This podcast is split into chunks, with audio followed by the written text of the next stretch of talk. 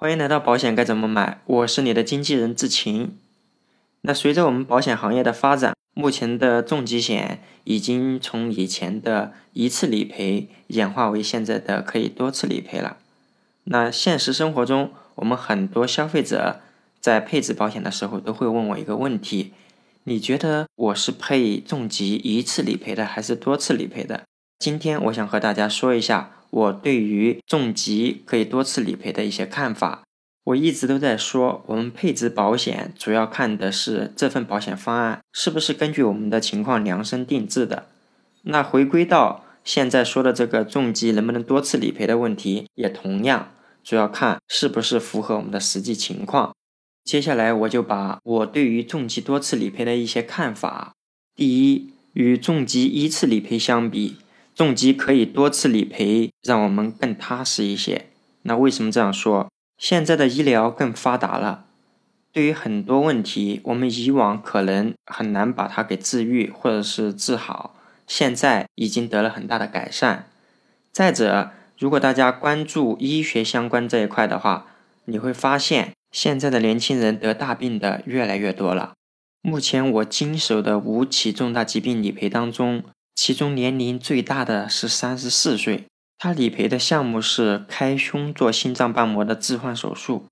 当然呢，和大家明确一点，人这辈子得大病的几率是一个概率性事件。虽然我们很多保险业务员和大家说，人这辈子可能得大病的几率有百分之七十二，现实生活中就有很多人是老死的。所以我想和大家说，如果我们预算有限，也不用过分的迷恋这种重疾可以多次理赔的产品，但现实生活中也确实是有以下这些情况出现，我们这里也仅做参考。你看，我们平时出门在外，有些意外情况也确实是大家难以避免的。如果是发生了一些意外情况导致严重的问题，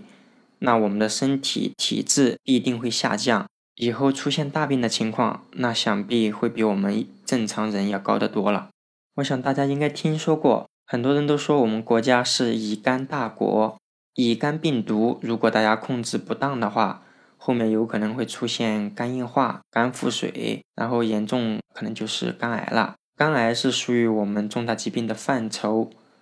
肝癌以后，如果我们有合适的脏器来源，也是可以做器官移植手术的。肝脏的器官移植属于我们重疾险重大疾病范畴。还有，你也一定听说过，我们国家的三高人群是很多的，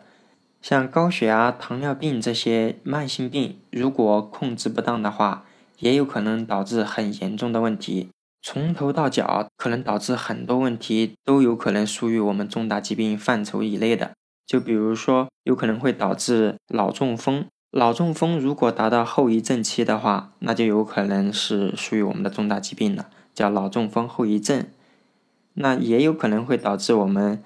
眼睛出血，甚至于视力模糊，最后可能就会导致眼睛失明。再往下，有可能让我们的心脏出现一些问题，就比如说心肌梗塞。那如果出现的是急性的心肌梗塞，符合条件的话，那也是属于重大疾病范畴的。也有可能是把我们的心肌的血管堵住了，后面就有可能导致严重的冠心病。严重的冠心病治疗方式有很多，如果是开胸做冠状动脉搭桥手术的话，那就是属于我们的重大疾病范畴；如果做一些微创手术的话，那就有可能就是属于轻症。再往下，因为我们的肾上有很多的毛细血管，这个地方如果堵住了，严重的情况就可能出现慢性肾功能衰竭，甚至中末期的肾病。那再往下，我们很多糖尿病患者可能会出现的，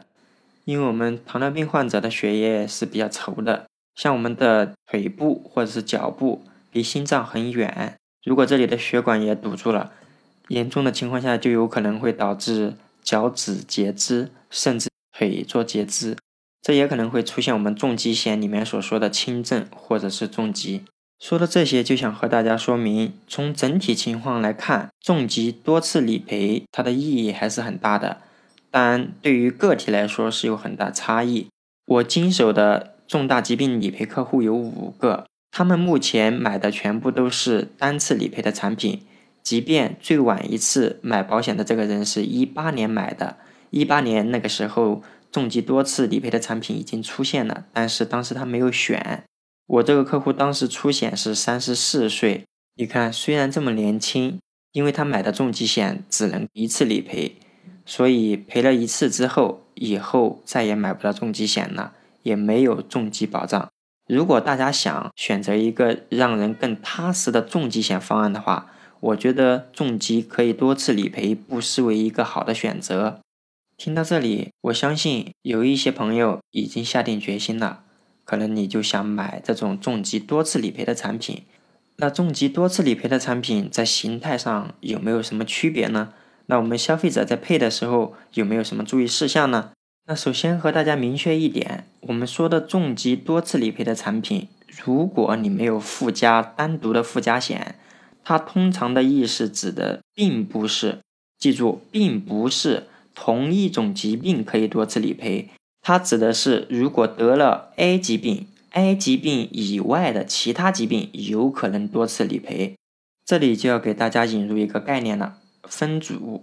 如果一个重疾保险多次理赔，它需要分组。就比如我们的重疾险，它有一百种重大疾病，如果分五组，这就避免不了一个组别里面有可能会有二十甚至三十种疾病。如果确诊了 A 疾病，与 A 疾病同一组别的其他疾病都不能够再次赔了，这在一定程度上就降低了二次理赔的可能性。如果我们担心这个问题，还有另外一种重大疾病保险，它不会对于我们一百种重大疾病进行分组。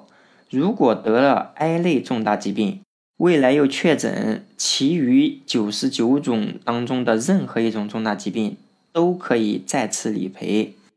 从这个角度来看，重疾可以多次理赔的保险不分组一定会比分组好。那听到这里，我们很多听众就会说了：“我要买重疾多次理赔的保险，我要买什么样的呢？我就买那种不分组的。”